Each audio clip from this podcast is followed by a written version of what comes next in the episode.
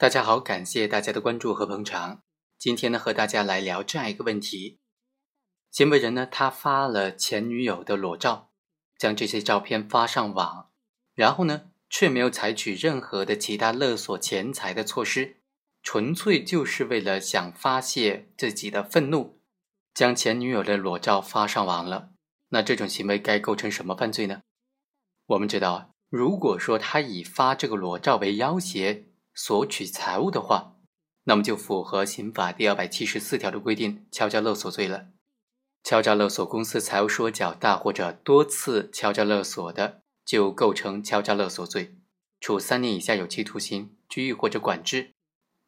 那像这种情况，行为人只是单纯的发裸照，并没有提出任何的金钱的要求，也没有提出说给金钱就删除裸照的这种要求，那这种行为。单纯的发裸照的行为，该构成什么犯罪呢？构不构成犯罪呢？今天呢，和大家来聊一聊这个案件。检察院就指控，二零一五年的十二月份到二零一六年的四月份，林某和被害人陈某之间因为感情纠纷发生了矛盾。林某为了发泄情绪，多次以要将他同被害人陈某的性爱视频发给他的家人为要挟。通过微信辱骂、恐吓等等方式来达到威胁这个陈某的目的。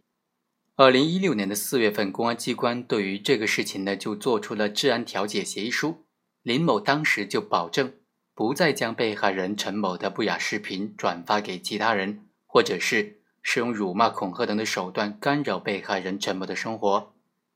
又过了两个月，林某就不顾公安机关的批评制止和处理。继续利用这个信息网络，使用微信来辱骂、恐吓被害人，并且注册了多个微信的账号，将被害人陈某的裸照作为微信头像，还使用了“陈某婊子”作为微信的昵称，将他和被害人陈某的性爱视频以及裸照，使得任何人都可以通过搜索附近的人等的功能浏览到，并且呢，其中还附有辱骂、谩骂的内容。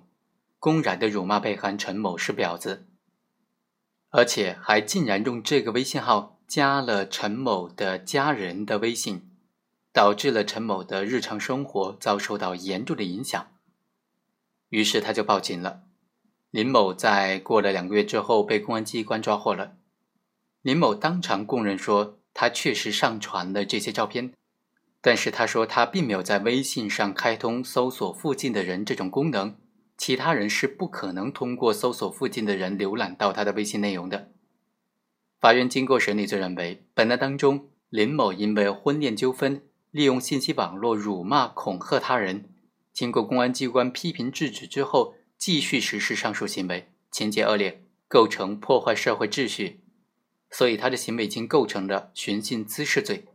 于是呢，法院判决林某犯寻衅滋事罪，判处有期徒刑两年三个月。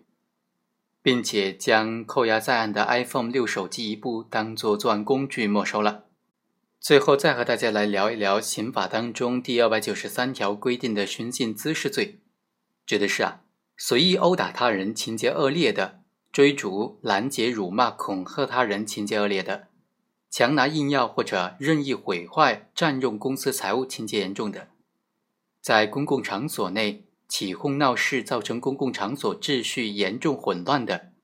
这就构成了寻衅滋事罪。如果纠集他人多次实施这些行为，严重的破坏社会秩序，就应当在五年以上十年以下有期徒刑范围之内来定罪量刑了。